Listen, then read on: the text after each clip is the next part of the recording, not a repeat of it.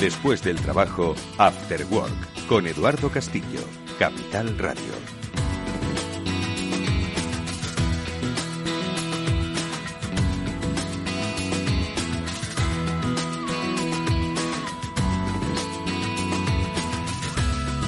Hola amigos, ¿qué tal? Buenas tardes, bienvenidos hoy un día más a este Cyber After Work, el programa de la ciberseguridad en Capital Radio que cada semana, cada lunes o cada día que os asuméis a las diferentes plataformas de podcast, renueva sus contenidos para hablar de lo que nos preocupa, de lo que nos debería preocupar o de lo que nos debería interesar.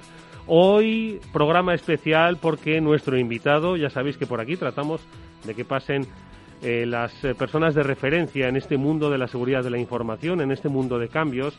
Y hoy, sin lugar a dudas, tenemos a un referente que nos ha mm, eh, concedido parte de su ocupadísimo tiempo para charlar con nosotros sobre pues esas grandes preguntas que nos hacemos en un mundo conectado, tecnológico, atemorizado, pero con ganas de, mirar hacia adelante. Nuestro invitado hoy es Pedro Baños, a los que muchos de vosotros ya conocéis.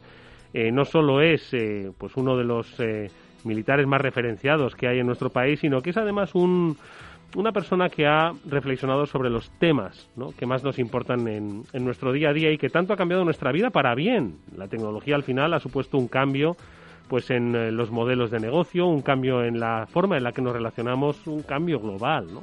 Pero al mismo tiempo nos ha traído una serie de eh, circunstancias que muchas veces se nos escapan, o bien porque no las entendemos, o bien porque quieren que no las entendamos. Bueno, pues con Pedro Baños vamos a hablar hoy de su último trabajo, del dominio mental, es un, eh, un, libro que forma parte de, luego él me corregirá si acaso, la trilogía en la que pues quiso indagar entre eh, la dominación del mundo, así se domina el mundo, el dominio mundial y hoy este dominio mental, la geopolítica de la mente. Es una eh, eh, publicación de Planeta y que vamos a comentar ampliamente con nuestro invitado y que lo haremos, por supuesto, junto con Pablo Sanemeterio y con Mónica Valle. Pablo, Mónica, ¿qué tal? ¿Cómo estáis? Pues muy bien, Eduardo. Muy buenas tardes a todos. Un placer estar aquí de nuevo. Un placer y además que nos acompañe Pedro, que siempre es un lujo de invitado. Desde luego, desde luego que sí. Vamos a tratar muchos temas, mucho por hablar y se nos va a hacer muy corta esta hora, ya lo adelanto. Desde luego, muchos temas y además muy interesantes y que nos van a hacer pensar sobre todo mucho sobre qué es lo que hacemos en nuestra vida diaria, qué es lo que hacemos con nuestras redes sociales, qué es lo que hacemos con nuestros teléfonos. Estamos entregando demasiada privacidad. De todo ello y mucho más seguro que vamos a hablar. Bueno, pues enseguida le vamos a saludar porque vamos a comentar una noticia que sin lugar a dudas eh, le va a apetecer comentar y nos va a dar pie para hablar de hasta qué punto no estamos viendo las cosas que se están produciendo. Es que es una noticia, eh, Pablo Mónica, que compartíais y que ya eh, bueno, hemos comentado en otros programas y que habla sobre pues este ataque a las redes eh, gubernamentales de Estados Unidos. Y es que al parecer a medida que van escarbando, que van escarbando, se van dando cuenta de la magnitud del ataque. Desde luego, es uno de los ataques, además, de, los que alguna vez hemos hablado, de la cadena de suministro, de esa famosa cadena de suministro, y además que está impactando precisamente en uno de los eslogans que siempre traigo aquí al programa, que es el de actualiza, actualiza y actualiza. Entonces, pues bueno, un, un ataque que todavía se está intentando ver por dónde ha llegado, mm, se está apuntando a quién es el posiblemente el autor, se está apuntando a un ente gubernamental de Estados Unidos. Nos recuerdan algunas cosas al ataque que hubo de Nonpetia en 2017, poco después de WannaCry, hubo otro gran ataque que fue Nonpetia, que afectó a, un sistema de impuestos eh, ucranianos y se hizo lo mismo, se comprometió la actualización de ese sistema y con esa actualización se fueron comprometiendo e instalando ransom en distintas empresas. En este caso lo que se ha comprometido es eh, SolarWinds, es una compañía con distintas herramientas que está bastante implantada en grandes compañías, es monitorización de sistemas operativos, monitorización de redes, todo ese tipo de, herramientas y que venía con una DLL troyanizada y firmada por estos mismos fabricantes. Mónica. Pues eh, como hemos contado aquí muchas veces, el caso, en el caso de los ciberataques todo suele estar muy relacionado ¿no? y muy interrelacionado entre sí. Así que, si os parece, lo ponemos en contexto. Hace unas semanas contábamos que una importante empresa de ciberseguridad, como es en este caso FireEye, había sido atacada. ¿Qué había pasado? Que sus soluciones, que precisamente se usan para comprobar el nivel de ciberdefensa de las compañías y de las organizaciones, pues había sido objeto de ciberataques. Se dijo en su momento que detrás de este ataque a FireEye estaba un agente estatal y se apuntaba a Rusia. ¿Por qué? Porque era muy sofisticado y porque se entendía que se había invertido muchísimo dinero en hacer ese tipo de ciberataque. No se especificaba en qué momento podía haber, eh, haberse dado lugar esa intrusión. ¿Qué ocurrió después? La semana pasada os hablábamos aquí también del hackeo a SolarWinds.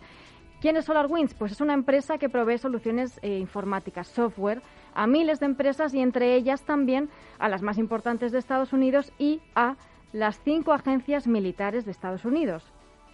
No estamos hablando de que se haya descubierto algo que pasó antes de ayer, no. Se cree que el hackeo se, se produjo en marzo en una actualización, como bien decía Pablo, que se llevó a cabo y en la que se cree que se introdujo una puerta trasera comprometiendo una herramienta, que en este caso se llama Orion, de SolarWinds, y de paso pues se eh, comprometió toda la infraestructura de las empresas que lo utilizan.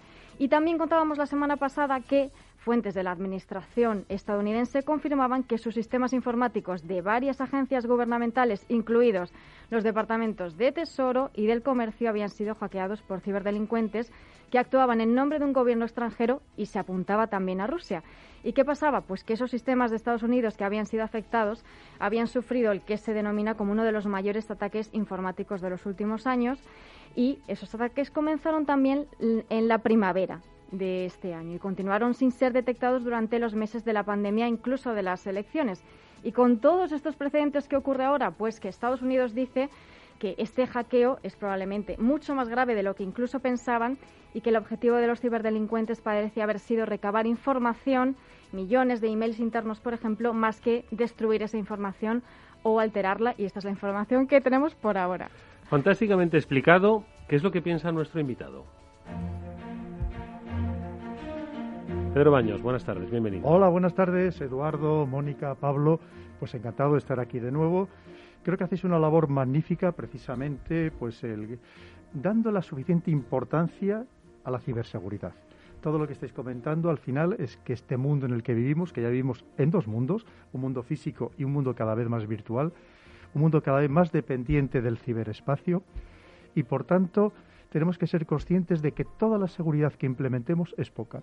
Lo mismo que la tenemos que tener esa seguridad en la parte física, lo mismo que, lo, como acaba de decir Mónica, una instalación militar importante, una infraestructura crítica, como mencionaba también Pablo, tiene que estar protegida físicamente, con guardas, tiene que estar con un control de acceso, tiene que tener su sistema de valla, de, de videovigilancia. Pues esto lo tenemos que trasladar exactamente igual al ámbito ciberespacial. Y muchas veces no acabamos de convencernos de esta necesidad, entre otras cosas, porque no es algo físico, algo que podamos tocar, algo que podamos ver. Y muchas veces eso nos lleva a una falsa sensación de seguridad, porque no conocemos, entre otras cosas, los medios, las capacidades del adversario, de aquel que nos pretende hacer daño, que pueden ser muchos. Hay adversarios geopolíticos, clarísimamente, hay adversarios comerciales, hay adversarios que simplemente son personas que quieren hacer daño o simplemente darse notoriedad con diciendo que han conseguido penetrar en cierto sistema muy sofisticado, donde teóricamente había una buena seguridad. Es decir, que hay muchos enemigos y por tanto tenemos que ser conscientes de que los sistemas hoy en día de seguridad deben ser tanto más firmes en este mundo ciberespacial como en el mundo físico. Porque además, curiosamente, cuanto más desarrollado está un país, cuanto más desarrollado está una, civilización, un pueblo, mucho más vulnerable se vuelve. Mm. Es lo que comentábamos. Hoy en día hay que proteger todas esas infraestructuras críticas, la distribución de electricidad, de agua, de gas, que es relativamente sencillo cuando se tiene la capacidad de ser ciberatacada por el que tiene esos medios. Además, medios que están evolucionando de una manera tal que es que ni siquiera sabemos lo que pueden tener estas grandes potencias, estas grandes compañías multinacionales tecnológicas, ni siquiera lo sabemos. Yo pongo siempre el ejemplo de que lo mismo que, por ejemplo, en España, en el ámbito militar convencional, pues no tenemos muchos medios, capacidades estratégicas que tienen otros países, como puede ser un portaaviones de propulsión nuclear, mm. como puede ser misiles balísticos intercontinentales, o simplemente capacidad nuclear, pues mm. pensemos que sí que hay otros que lo tienen, pues esto sucede exactamente lo mismo en el mundo ciberespacial. Y aunque tengamos personas muy capacitadas, que en España las tenemos, y vosotros sois personas capacitadas, que hacéis una labor magnífica, pero claro, ¿Tenemos los mismos medios? No. Tenemos que ser, estar, convencernos a nosotros mismos de que no. Y por tanto, lo mismo que pasa que cuando no puedes tener medios de ataque en el mundo del militar convencional, tienes que tener al menos buenos medios de defensa. Es decir, si no puedes tener un buen caza de combate, lo que tendrás que tener es un buen misil antiaéreo, que es mucho más barato, ¿no? Por poner un ejemplo. Pero lo mismo tenemos que hacer exactamente igual en este mundo ciberespacial. Y tenemos que hacer una inversión tanto en el plano individual, es decir, las empresas, como en el plano estatal, de que sea todavía muchísimo mayor de lo que se está haciendo y sobre todo para ello una mentalización, por eso vuestro programa, vuestro programa es tan importante como os decía al principio, para, porque esa mentalización tiene que ser universal, que afecte a todas las personas, desde el ordenador de su casa al de su empresa, al de cualquier organismo, cualquier ente estatal.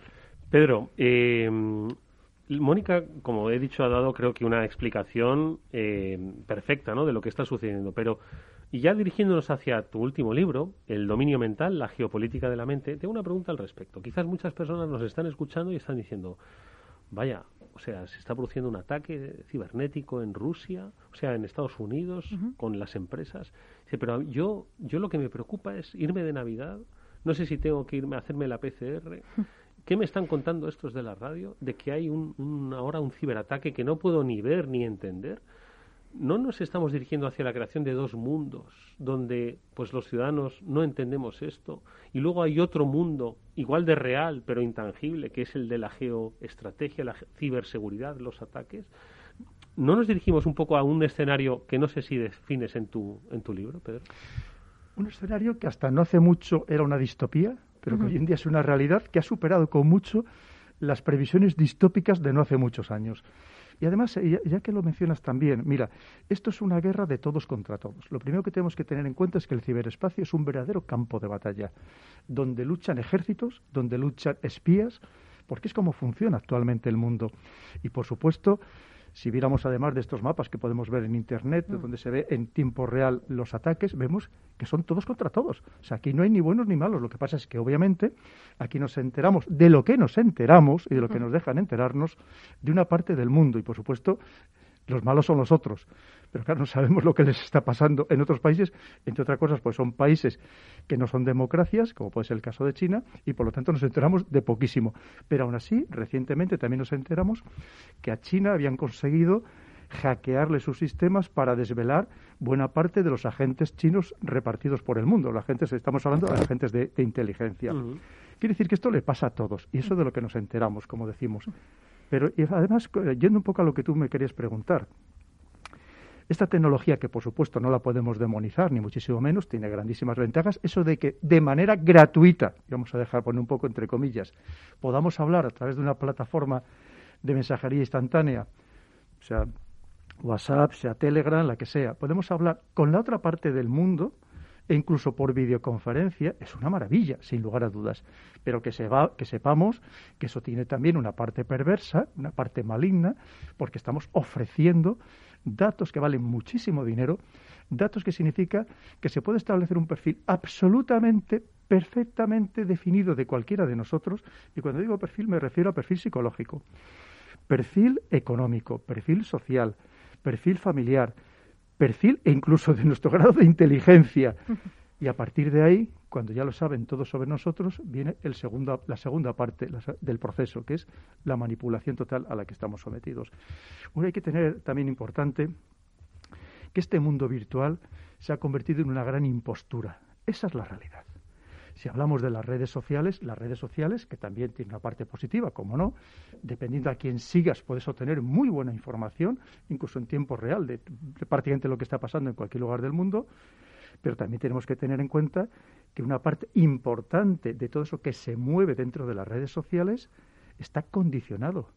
Digamos que es fruto de un plan perfectamente establecido para influirnos, influirnos mentalmente, emocionalmente, que es como mejor se, se condiciona a personas y a sociedades completas. Y esto, ahí están trabajando las mentes más brillantes y muy bien pagadas, precisamente para influirnos con finalidades diversas. Pero eso es lo cierto. Y por tanto, es muy importante este tipo de programas para abrir los ojos a todo el mundo y saber que lo mismo que hay maldad en el mundo físico, Lo mismo que te pueden robar si estás sacando dinero de un cajero automático, pues exactamente igual que sepas que te va a pasar cualquier perversión, cualquier maldad, exactamente igual en el mundo, este mundo virtual, que en cambio, una vez más, nos lleva a una falsa sensación de seguridad de las cuales se aprovechan todos aquellos que nos quieren perjudicar de algún modo, empezando por el condicionamiento mental. Pablo y Mónica, venga. Pues bueno, yo es que justo además ahora cuando estás hablando del condicionamiento mental me ha venido a la mente esa serie de Netflix que comentaron también otros colaboradores tuyos de programa hace algún tiempo, en el cual se hablaba de cómo las mentes más brillantes de, de todo Stanford y las universidades tecnológicas estaban dirigiendo todo su esfuerzo a tratar de condicionar a la gente a ver vídeos, a hacer clics, a esa polarización quizás a comprar, a votar, a pensar, ¿no? Claro, a eso justo, a toda esa polarización también, a que veamos la vida en blanco y negro, no veamos esa gama de grises tan bonita que suele tener la vida. Pues mira, lo cierto es que en los últimos 10, 12 años las redes sociales han sido digamos, uno de los elementos fundamentales que ha polarizado la sociedad. Quizás el más importante, porque vemos que con esos discursos de odio, recordemos lo que significa el troll, esa persona que está precisamente para cabrear un poco al, al personal, es, lo que está haciendo es polarizar. Pero es que resulta que hay trolls que están pagados para ello. esto no es por azar, ni mucho menos. Sí que lo habrá, el típico pues eh, hater, mm. el, odiador, pero además hay personas que se dedican a ello. Y es cierto que sucede así. Pero el, es que, es que estas, series que podríamos hablar de, de, de Matrix o de, Black Mirror, es que han quedado ya superadas en muchísimos casos. Porque es que este, todo además está avanzando con tal rapidez, con tal celeridad, que lo que nos parecía algo absolutamente futurista hace dos o tres años es que ya está aquí. Pensemos todo lo que significa, por ejemplo, el ámbito de los ordenadores cuánticos, que nos parecía una fábula. Pensemos los desarrollos que ya hay, por ejemplo, en ese ámbito, que por supuesto nosotros en Europa ni soñamos todavía tenerlo, y en cambio ya están muy avanzados países como Estados Unidos y como China principalmente, ¿no? Con lo cual es que esto funciona, funciona así, Pablo. Eh, lo que pasa es que una vez más es muy difícil cuando estás inmerso en estos sistemas detectar esos grados de manipulación, esos grados de condicionamiento. Es muy difícil. Y a veces solamente pues personas que estén muy metidos en este ambiente, que tengan tiempo para investigar, para analizarlo, pueden darse cuenta de ello, porque como tú bien has dicho, quien trabaja precisamente en este sector son las mentes más brillantes, de psicólogos, psiquiatras, aparte de programadores, por supuesto, pero estamos hablando de antropólogos, de sociólogos, precisamente para lanzarnos mensajes adecuados para condicionarnos. Y como tú muy bien has dicho, Pablo, incluso nuestra intención de voto que aunque nos parezca mentira, es relativamente sencillo orientar nuestro voto en las próximas elecciones, que a lo mejor ya alguien sabe a quién vamos a votar, aunque nosotros todavía lo ignoremos. Fíjate, solamente con saber a quién sigues en las redes sociales, aunque no interactúes, aunque no des ningún like, aunque no hagas ningún comentario, a través de estos famosos algoritmos, de estos programas que permiten pues, gestionar gran cantidad de información en poco tiempo, pues pueden saber tu orientación política, tu filiación política, y a partir de ahí te van a mandar mensajes personalizados, porque recordemos que las redes sociales no son iguales para todos, y os pongo un ejemplo bien claro que va a entender todo el mundo. Tú puedes estar siguiendo, pongamos a 500 personas. ¿No te llama la atención que de esas 500 personas a las que sigues, cuando tú abres Twitter o le das a reiniciar, digamos eso de, Twitter, lo que te sale en el rulo ese de los tweets sean prácticamente siempre los mismos. O sea, que no te aparezcan las 500 personas, sino a lo mejor solamente de 50, porque saben aquellas personas que los mensajes que lanzan a ti te van a condicionar más, te van a gustar más, entre otras cosas. Saben todo, absolutamente todo sobre ti. Y como bien decías, y yo pongo en el libro, en el dominio mental, has dicho una cosa muy interesante, el director, el director general de Netflix, dice que su peor enemigo es el sueño porque a él le gustaría que estuviéramos viendo series de manera permanente las 24 horas del día. Y lo triste es que en algunos casos lo consiguen, especialmente porque también está todo perfectamente diseñado para que si ves un episodio de una serie, prácticamente seas incapaz de resistirte a ver el siguiente. Porque está todo diseñado para ello, para que pasemos el mayor tiempo posible sumergido en estos sistemas que te proporcionan un entretenimiento absolutamente estéril que no te perfeccionan como persona y al contrario te distraen de aquello que debería ser lo más importante y, que al mismo tiempo en paralelo están diseñando modelos sociales porque tú a base de ver repetir en estas series, en estas películas, ciertos comportamientos, los, los humanos, que somos monos de repetición, terminamos también por imitarlos. De hecho, eh, la televisión, y lo mencionas en el libro, Pedro, ha sido uno de esos ejes del entretenimiento, ¿no? Para lanzarnos esos mensajes, pero el dominio mental, y también lo cuentas, se ha hecho siempre, ¿no? Lo que pasa es que ahora la tecnología las nuevas tecnologías, de alguna forma, ayudan a homogeneizar ese dominio, ¿no? A llevar las tácticas más lejos, más rápidos, de forma casi inmediata, ¿no? Y, lo has dicho, ¿no? Las eh, tecnologías, pues, eh, nos han ayudado muchísimo, casi han sido nuestra salvación, pero también nuestra perdición. Y hay algo que podamos hacer nosotros como individuos para, eh, más allá de abrir los ojos y de ser conscientes de que es posible que nos estén intentando no, no sé si manipular, pero desde luego siempre pensar por nosotros. ¿Hay algo que podamos hacer como individuos o no hay nada que podamos hacer? Sí lo podemos hacer, Mónica, pero no es fácil, efectivamente. tienes toda la razón que esto no es nuevo en absoluto. ¿Por qué? Porque precisamente quien consigue el dominio mental sobre personas y sociedades, lo que está haciendo es que esa persona, esa sociedad, no reaccione. Si a ti ahora mismo tuviéramos una invasión física, pues reaccionaríamos contra esa invasión, ¿verdad? Contra esa imposición material, por así decirlo. Pero cuando esta imposición es psicológica, la mayoría caemos en esa trampa porque además parte de las estrategias, que son muchas, es hacernos creer que aquello que estamos pensando es fruto de una reflexión propia, que las decisiones que adoptamos son precisamente consecuencia de una, introspección que nos ha llevado precisamente a adoptarlas. Y no es así. Pero claro, cuando te han convencido de ello, pues el dominio es total, es absoluto y además sin ningún tipo de reacción. ¿Qué podemos hacer? La pregunta es estupenda. Mira, lo primero, claro, desde pequeños teníamos que tener, nos deberían fomentar el espíritu crítico. Mm. El espíritu crítico no significa que vayamos a discutir con el profesor todos los días en clase, pero sí es verdad que el espíritu crítico significa que de vez en cuando tú tendrías que salir, o el, niño debería salir el, el, estrado, la pizarra, como se llame ahora, la pizarra electrónica, y dejarle expresarse y que los demás además respetaran su opinión, empezando por el maestro. Eso es lo primero, es decir, fomentar ese espíritu crítico. Pero luego, además de todo eso, piensa que es muy importante el intentar mm, suministrar nuestra información de fuentes muy diversas. Yo entiendo que para una persona que llega cansada después de un día de trabajo, un largo día de jornada de trabajo o de estudio, a casa, pues ponerse a ver distintos medios es muy complicado. Pero que si no es que sepamos que la información, y cada vez más, está tremendamente condicionada. Y sobre todo, como solamente veamos habitualmente uno o dos canales de televisión, pues seguro que nos van a, que nos van a llevar por caminos que a lo mejor exactamente no son los, que nos deberían llevar, o lo que nos gustaría o nos sería más beneficiosos.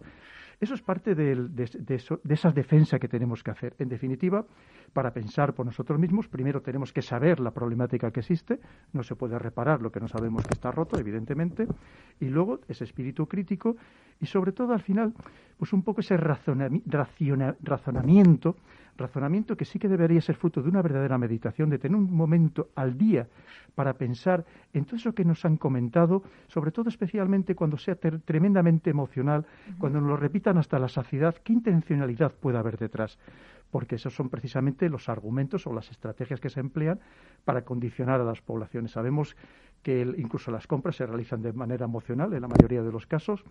No solamente eso, incluso las decisiones principales de nuestra vida y un buen político asesorado precisamente por personas que se dedican a ello, lo que hace es mandarnos mensajes emocionales para conseguir pues, dirigirnos en el sentido que ellos creen convenientes. Es decir, que sí que tenemos herramientas, pero yo entiendo que no es fácil ejercerlas, evidentemente, y para eso hay programas como el vuestro para abrir los ojos en este sentido. Oye, Pedro, ¿qué te llevó a escribir este libro? Quiero decir, es una trilogía, vamos, lo hemos llamado trilogía, no sé si así lo, lo consideras, así se domina el mundo, el dominio mundial. Quizás esa tercera eh, publicación podía haber ido por quizás estos aspectos de ciberseguridad, por la nueva forma de eh, la economía, el peso de la economía, quizás las grandes pandemias, que además eso es algo físico, es algo que por desgracia sí que estamos padeciendo, ¿no? Y sin embargo decides que es el dominio mental, el dominio mental, ¿no? ¿Qué es, qué es lo que te hace escribirlo? ¿Qué, qué, te, ¿Qué te preocupó que dijiste, oye, hay que explorar este, este tema? Pues mira, Eduardo, has acertado plenamente porque así lo denomino yo, una trilogía que cierra esos otros dos libros, el, Así se domina el mundo y el dominio mundial. Pues verás, cuando el editor me propuso escribir un tercer libro, esto del dominio mental lo había tocado, pero muy brevemente en los demás libros, en los dos libros anteriores, especialmente en el primero, en Así se domina el mundo. Pero Así se domina el mundo, yo quise hacer un libro casi eterno, que se pudiera leer dentro de 100 años y que siguiera siendo igual de válido, y por eso establecí por lo que yo denomino los principios fundamentales y eternos de la, de la geopolítica. ¿no? Pero también había una parte de ese dominio mental. En el segundo, como tú bien dices, es un libro quizá más práctico, más del día a día, en el dominio mundial, en el que hablo pues la importancia de la diplomacia, los servicios de inteligencia, la economía. También hablo, como no, de las migraciones, de todos los problemas que estamos viviendo, también de las pandemias, absolutamente de todo. Entonces, cuando me lo propone, digo, hay algo que lo que no hemos profundizado lo suficiente, que es todo el, precisamente el poder que se puede llegar a ejercer, que se ejerce, de hecho, a través de lo que yo considero que es el poder supremo el dominio mental. Es lo que estamos comentando. Porque al final es que no te hace falta ni siquiera ¿para qué quieres carros de combate? ¿Para qué quieres aviones? ¿Para qué quieres? Si consigues convencer a una población entera a través de estos mensajes, de estas redes sociales, de Internet, de los medios de comunicación, si consigues convencerlo de aquello que a ti te interesa. Al final, porque incluso, ¿qué es la guerra, Eduardo?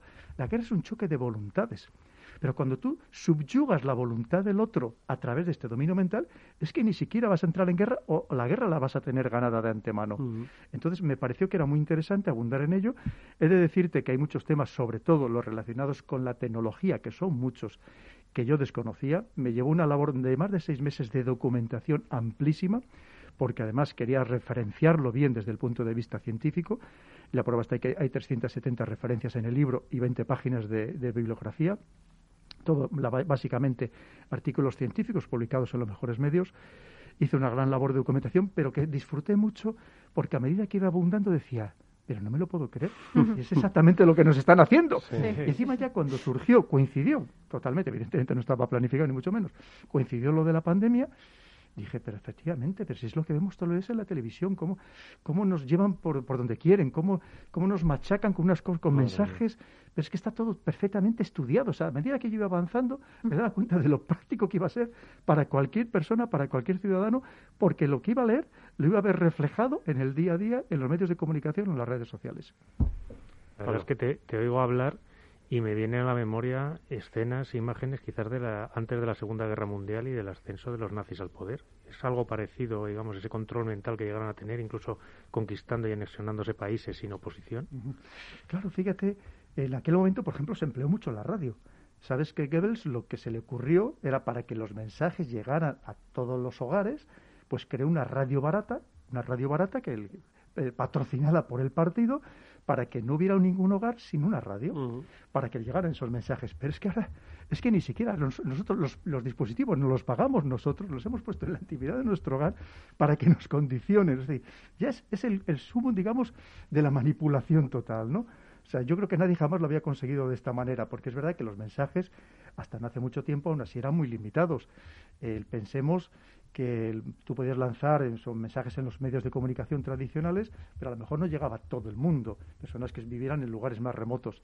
No sé si sabéis que a día de hoy 3.500 millones de personas, estamos hablando de casi la mitad de la población mundial, utiliza a diario, utiliza a diario algún tipo de red social. Mm. podemos decir, hombre, no solamente es, eh, puede ser el Twitter, ¿no?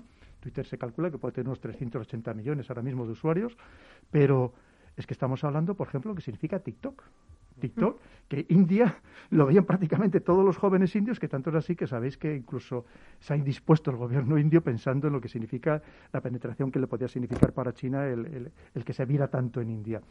Claro, es que estamos hablando de que, por ejemplo, en el caso de España, resulta que España sea probablemente el país del mundo donde más móviles inteligentes hay por habitante y donde más conexiones a Internet hay eh, por, número de hogares. Claro, significa que estamos tan conectados, tan hiperconectados, que esa hiperconexión hace que también sea mucho más fácilmente una, un y control y una hipervigilancia. Mónica. Pues es que justo estaba pensando que, que, te tuvimos como invitado, Pedro, antes del confinamiento. Es que fue justo antes, estaba revisando la fecha y fue el 9 de marzo Y de hecho, recuerdo que nos avanzabas que. que ¿Fue el 9 de marzo cuando el 9 de marzo, El último programa que tuvimos aquí. el último programa antes del confinamiento, sí, sí. Y Igual estuvimos esto es una hablando... señal, ¿eh, Pedro? Ojalá ahora fuera el final, ¿verdad, Eduardo? Ojalá. Ojalá, ahora se invierte. Madre Ojalá. mía. Y estuvimos hablando del, eh, del incremento del teletrabajo, de lo que eso podía conllevar, eh, de que bueno que hay que pensar en la seguridad, en el términos informática, de seguridad informática y de otro tipo de circunstancias, ¿no? Pero ahora más allá de la tecnología, incluso cómo nos va a cambiar esta pandemia eh, como, como seres humanos, como personas, como ciudadanos a nivel de pues también de privacidad, de seguridad. ¿Vamos a volver a ser los mismos o no? Pero porque queramos nosotros o porque nos lo impongan de alguna forma. Pues me temo, Mónica, que hay una serie de tendencias que ya augurábamos antes de la pandemia, del inicio de la pandemia, que se van a, a consolidar, que se van a quedar con nosotros. Entre otras cosas, porque si vemos el ejemplo de lo que sucedió tras los atentados de- del 11 de septiembre de Ujú. 2001 en Estados Unidos, aquellas medidas de seguridad que iban en contra completamente de lo que hasta ese momento se consideraban por derechos y libertades absolutamente inalineables de las sociedades democráticas y que todavía siguen vigentes, Sí, sí, empezando por el espionaje electrónico masivo a todo el mundo, que llevado a cabo principalmente por la NSA, por la Agencia de Seguridad Nacional de Estados Unidos. Pues esto me temo que va a ser un poco así. Primero porque el- toda esta hipervigilancia, este eh, masi control, mm, mm, revertirlo va a ser complejo porque ¿qué gobernante va a prescindir de él? Una vez que, es- que ha visto la capacidad que tienen para conocer, a través de eso que se llama escuchar las redes sociales, por ejemplo, conocer a los ciudadanos, ¿quién va a prescindir de ese gran placer que supone el tener un conocimiento tan exhaustivo sobre todos nosotros? Y luego, fíjate, en el ámbito ya más social, eh, has mencionado el tema del teletrabajo. El- también creo que se va, se va a consolidar mucho, mucho. A lo mejor, el- en cierto modo, pues volveremos parcialmente a una situación, como yo llamo, la normalidad no va a existir. Va a ser, yo creo que hemos entrado en una nueva era, clarísimamente. Se ha, implan- se ha implementado ya clarísimamente también esta era digital, con todo lo que ello significa. Y ya no solamente va a ser el tema del teletrabajo, va a ser las compras online, va a ser eh, las videoconferencias, va a ser ese mundo cada vez más relacionado con el ciberespacio, que lo podemos enlazar con todo lo que va a significar el, el 5G, porque al final es Internet de las cosas, y por tanto va a tener sus ventajas, como no, pero también yo creo que tiene grandes problemas que también nos deberían estar un tanto alertados, ¿no? Por todo lo que significa de pérdida de sociabilidad, e incluso de sedentarismo. Es muy importante recalcar algo que no es muy conocido, que lo que mayor muertes, número de muertes produce en el mundo es el sedentarismo, no como tal, sino por las enfermedades que genera o que digamos que ha- hace aflorar ese sedentarismo, que es terrible, ¿no? Y esa, el teletrabajo, una persona que se- sal- prácticamente salga de la cama al sillón y del sillón a la cama, y que además no hay nada más vago y más perezoso que el cuerpo humano. El cuerpo humano, cuanto menos hace, menos quiere hacer, y es muy difícil luego romper ese círculo de sedentarismo o de vagancia, ¿no? Entonces eso también es- es- es- no deja de ser preocupante. Y luego estamos hablando que junto con estas compras online estamos paralizando buena parte de la economía. Si tú no sales de casa, no necesitas ropa, no necesitas calzado, no vas a restaurantes, no necesitas, no utilizas medios de transporte, el que sea. Estás paralizando buena parte de la economía. Pensamos ahora mismo lo que está sucediendo, por ejemplo, con lo que están sufriendo las compañías aéreas y todo lo que arrastran esas compañías aéreas. Estamos hablando de hoteles, estamos hablando de taxis, estamos hablando de una, buen- una buena parte de la economía. Y por tanto, yo creo que estamos entrando en una era que va a tener sus ventajas, pero que va también ta- a tener grandes problemas. Entre otras cosas, porque me temo que esta era digital lo que va a significar, eh, unida a la robotización, a la inteligencia artificial, lo que va a significar es que efectivamente habrá, habrá otros empleos, habrá empleos diferentes, pero habrá muchos menos empleos, con todo lo que ello significa. Y va a haber una buena parte de la población todavía más frustrada de lo que ya está por no poder encontrar un empleo y un empleo digno. La economía es movimiento, es cierto. Pedro, entiendo que el éxito de aquellos que quieren dominar las mentes es hacer creer a las personas que son libres e independientes. Y que quizás si nos están escuchando están diciendo, ¿pero qué están diciendo si yo sé pensar por mí mismo? ¿no? Entonces, eh, da la sensación de que quizás seamos todos ciudadanos zombies, vamos a llamarlo así, ¿no? Donde creemos ser libres, creemos pensar por nosotros mismos, pero no somos conscientes de que nos están manipulando.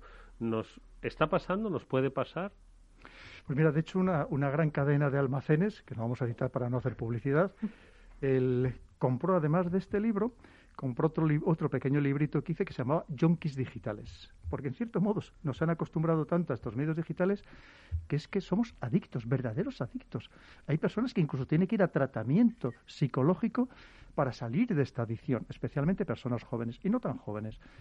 Con lo cual quiere decir que además está todo perfectamente estudiado para que nos dé constantemente esa dosis de dopamina, por ejemplo, cuando nos dan un like, cuando nos hace un comentario positivo, que estamos permanentemente viendo a ver si eso que hemos puesto, a ver que si se viraliza o no se viraliza. Eso al final son dosis de dopamina, eh, por tanto, que nos dan esa felicidad efímera, pero que también los seres humanos necesitamos. Todo esto está perfectamente estudiado. Y al final eso hace que, que es verdad, que nos hayamos convertido en junkies digitales o en esclavos digitales. Está totalmente estructurado. ¿Y qué significa? Efectivamente, a base de repetir primero, entramos cuando, porque también está así estudiado, para que pasemos el mayor tiempo posible dentro de la red, lo que antes comentaba también con Pablo, tú vas a ver las noticias o los mensajes que alguien sabe que a ti te gustan o qué es lo que más te gusta. Entonces tú entras en una, lo que se llama una cámara de eco de resonancia porque crees que lo que está opinando esas personas que coincide con lo que tú opinas y que a su vez vuelves a poner tu opinión y a alguien le gusta lo que tú has opinado, mm. al final tú te llegas a pensar que eso es lo que cree todo el mundo. Mm. Y por tanto, tú estás acertado. Y es más, cuando hay un, una opinión discordante, hoy en día por el temor a ser excluido socialmente e incluso digitalmente excluido o socialmente digitalmente excluido, tienes miedo de opinar con verdadera libertad. Fíjate, y además en unas redes sociales que vemos que están entrando en un terreno tremendamente resbaladizo que es el de la censura. Aquellos que nacieron como espacios de verdadera libertad. Mm. Y muchas veces esa auto, es autocensura porque te da miedo a expresar con libertad aquello que verdaderamente piensas. Y por tanto, hay veces que para no meternos en problemas, nuestra propia mente se acomoda y dice, mira, esto ni lo pienses y vamos a pensar lo que piensa todo el mundo, una vez más, porque eso es lo más cómodo. Y más, cuando los mensajes son repetitivos y además te los trasladan a aquellos que tú consideras que son personas de autoridad, con algún tipo de autoridad, que a lo mejor la autoridad es simplemente un influencer que resulta que ni tiene ninguna formación, ni tiene ninguna capacitación, oye, pero que dice cosas divertidas, pero que al final terminas también por asimilarlas o por hacerlas tuyas la verdad es que me, encanta oírlo hablar a, Pedro de todos estos temas porque es que te vas viendo reflejado, por además cuando decía lo de que el hombre, el cuerpo humano es perezoso, la mente también, y bastante perezosa. Quería aprovechar que yo creo que se nos está yendo el tiempo y no vamos a entrar en un punto que hemos hablado fuera, que me ha gustado mucho, que la parte de la supremacía tecnológica que están desarrollando dos grandes potencias como puedan ser Estados Unidos y China y que Europa no termina de arrancarse o de anclarse a esta carrera. ¿Cómo, cómo ves a Europa y cómo ves a Europa en estas carreras? Pues mira, Europa, como estamos viendo, como para casi todo, reaccionamos tarde y a veces mal. Eh, por cierto, lo que has dicho lo comparto al 100% contigo. El cuerpo se oxida rápidamente, pero la mente todavía muchísimo más, mm. efectivamente. Y puedes entrar en un estado de aplatanamiento, de atonía impresionante en poco tiempo. Sobre todo a partir de cierta edad, te lo garantizo. pues mira, ¿qué sucede? Verás, hablamos, por ejemplo, de antes comentamos los ordenadores cuánticos. Como sabéis, el, año, cuando aquí todavía no estamos no tenemos ningún ordenador cuántico, tenemos superordenadores que tenemos también en España, mm. pero no hay ningún ordenador cuántico. El año pasado, en el 2019, y todavía estamos en el 2020, el, recordáis que el Google anunció que tenía un, un, un superordenador cuántico. y además incluso Tran mm, lo publicitó como un gran logro de Estados Unidos, que decían que eran capaces de en 200 segundos hacer una operación que aún al más rápido de los superordenadores del mundo le costaría 10.000 millones de años. O sea, para, que os deis cuenta un poco del desfase, pues sabéis que hace muy pocos días China ha dicho que ya tiene un ordenador que comparado con este de Google es capaz de realizar la misma operación 10.000 millones de veces más rápido. Es decir, para que os deis cuenta de claro, cuando aquí ni siquiera tenemos un ordenador cuántico, es decir, que estamos muy, muy atrasados. Y mira, luego, cuando hablamos de, claro, ¿y esto qué pueden hacer los poderes para regular esto que estamos comentando, esta influencia negativa? por así decirlo, que hay en las redes sociales, o condicionada, muy bien orquestada, muy bien planificada. El problema es, que las legislaciones van muy por detrás de todo lo que significan estas tecnologías, muy por detrás. Y ya cuando, fijaros, cuando queremos sacar cualquier, cualquier regulación en Europa, el problema o casi ha desaparecido por sí solo o se ha magnificado de tal manera que ya no sirve para nada esa regulación porque, como sabéis, bueno, todo el proceso burocrático, la gran carga burocrática, lo que tiene que pasar del Consejo a la Comisión, de ahí pasar otra vez a los países, de los, de los países otra vez a los parlamentos nacionales, en fin. Entonces, ¿qué sucede? Que en todos estos campos nos estamos quedando muy atrasados. Y además hay que pensar que lo que ha hecho, por ejemplo, China es que todas las empresas tecnológicas punteras o ha intentado comprarlas o ha intentado entrar en sus consejos de administración o incluso Mm, si no comprarlas en su totalidad, tener una parte importante del accionariado, que pasa en todos los sectores. Pensar ahora mismo que ya China, por ejemplo, es el principal accionista de la Mercedes-Benz, ni más ni menos, una de las joyas de la corona de Alemania. Pasa, eh, pasa, igual con el grupo PSA o la Volvo, que es toda suya, o los taxis metropolitanos de Londres. Y podríamos hablar de cuando compró la empresa de robótica, la principal empresa de robótica del mundo, KUKA, la alemana. Ha intentado comprar empresas de semiconductores, con todo lo que ello significa. Quiere decir que ellos intentan por todos los medios avanzar a pasos agigantados como sea, comprando, copiando o inventando. Porque esto es importante, Pablo. Hay que pensar que en el año 2000 China tan solo presentaba el 1% de las patentes ante la Agencia Internacional de la Propiedad Intelectual dependiente de Naciones Unidas. El 1%. El 75% lo presentaban tres países, Estados Unidos, Japón y Alemania, por este orden. Bueno, que sepáis que en los últimos años China ha presentado prácticamente la mitad de todas las patentes, la mitad de todas las patentes, y superando evidentemente a estos otros países, y Alemania ya casi ni figura en la lista, ¿no? Pero es que además, el, si hablamos de Huawei y del 5G, mm. tenemos que tener en cuenta que en los tres últimos años Huawei ha sido la compañía que más patentes ha presentado del mundo del mundo y que invierte casi el 90% de sus ingresos, los invierte en seguir desarrollando en I más D más I. Claro, ¿qué competencia le podemos hacer? Es que está muy complicado. Es decir, porque además aquí nos falta, y lo estamos viendo, nos falta perspectiva, nos falta visión estratégica, nos falta actuar a largo plazo. Cuando aquí estamos viendo que lamentablemente nuestros políticos están más pendientes del día a día que de hacer en general en toda Europa, que de hacer esa política estratégica, ¿no? Y en cambio ellos lo hacen. Y además es que lo que está pasando ahora, esto no es de ahora, es que esto lo inventaron, por así decirlo, o es un desarrollo que viene de, finales de los años 70 o de principios de los años 80, lo que está sucediendo ahora. Con lo cual llevamos un desfase muy grande en prácticamente todo.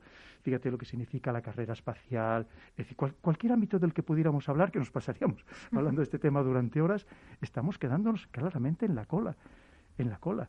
Pero entonces el problema es ¿Cómo vamos a seguir manteniendo nuestro ritmo de vida? ¿Cómo vamos a seguir manteniendo nuestra carga social? Que sabéis que somos apenas 500 millones de habitantes en el mundo, cuando hay otros 7.000, casi otros 7.500 millones. Claro, y estos 500 millones de habitantes resulta que gastamos el 50% de todos los, de todos los servicios sociales, ¿no?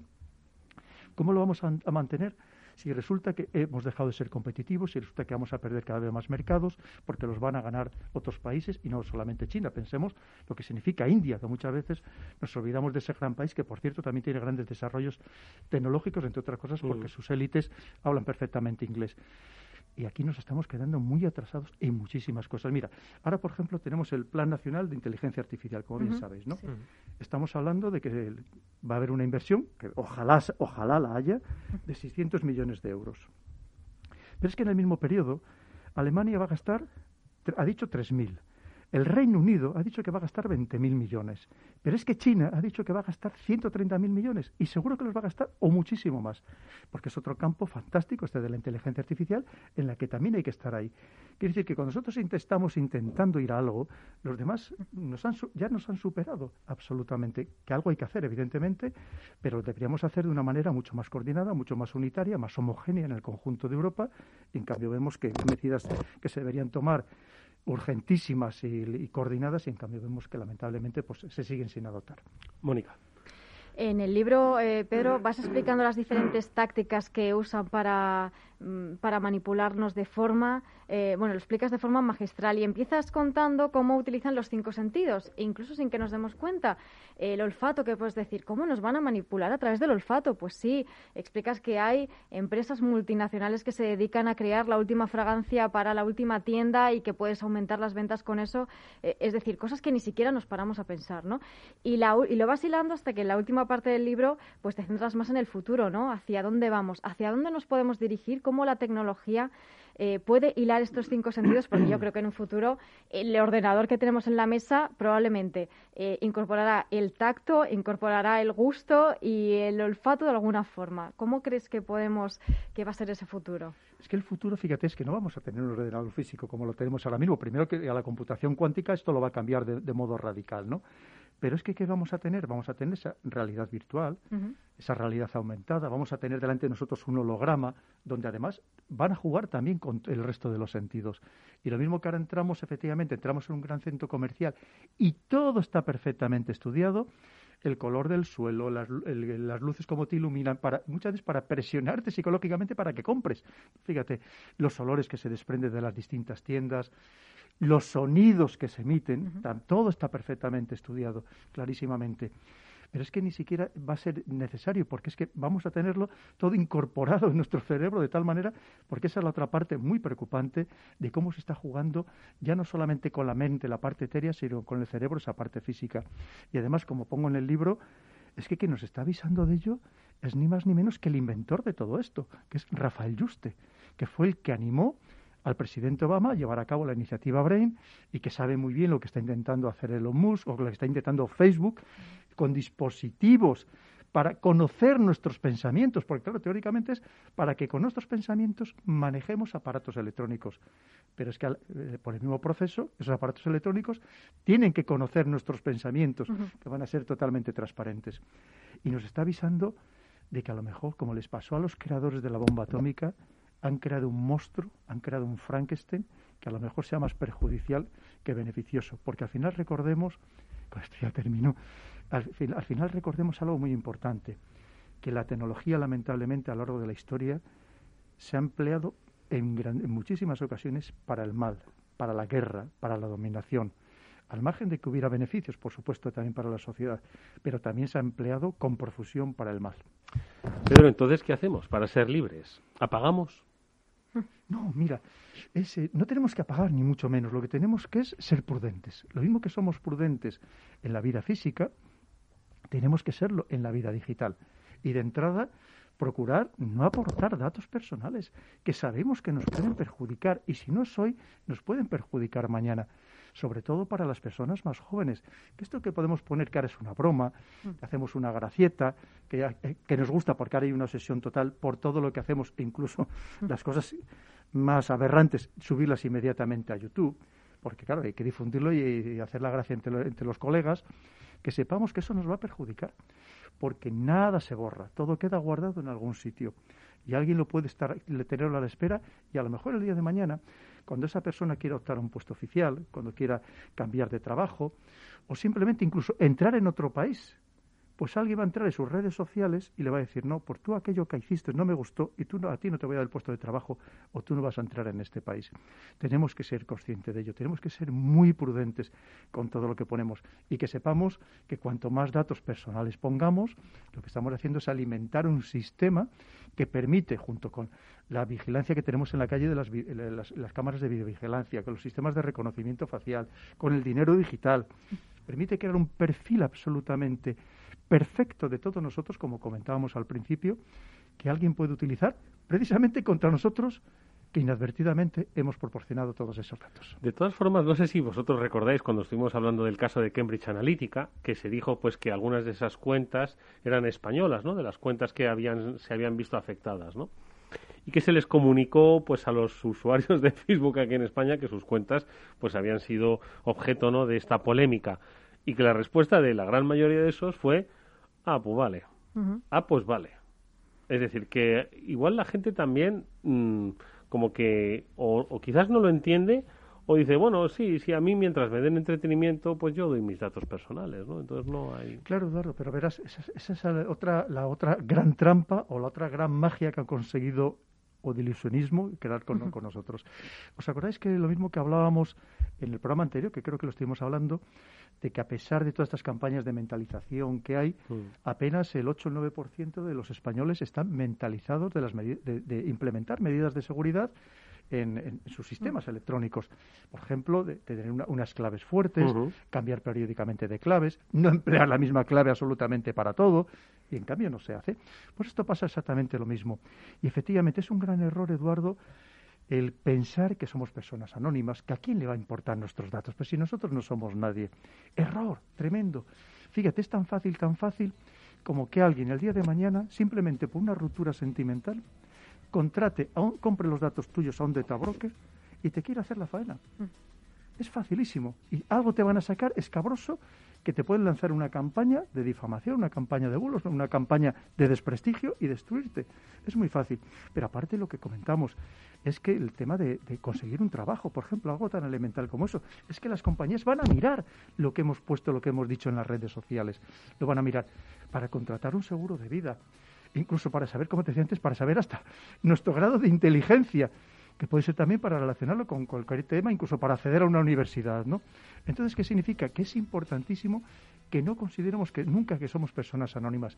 Los datos de todos nosotros valen y valen mucho y además valen no solamente como persona individual, sino también por el valor que tiene al extrapolarse colectivamente. Porque cuando, por ejemplo, en un determinado barrio, en incluso en una determinada calle, en una ciudad o en un país, alguien opina de una manera determinada, se lanzan mensajes adecuados para incluso condicionar esa manera de pensar, para que veamos que al final todo vale y todo sirve y muchas veces contra nosotros mismos. Bueno, pues el inicio de la toma de conciencia tal vez esté en este libro, El dominio mental, la geopolítica de la mente, editado por Planeta escrito por Pedro Baños, soy nuestro invitado al que le agradecemos muchísimo que haya estado con nosotros. Pedro, muchas gracias. Pues el agradecido soy yo, Eduardo, me he sentido muy cómodo, como siempre hacéis un programa fantástico, así que Mónica, Pablo, muchísimas gracias y quedo a vuestra disposición para cuando queráis. Hasta muy pronto, felices fiestas. Pablo, Mónica, nos vemos la semana que viene. Igualmente, Eduardo.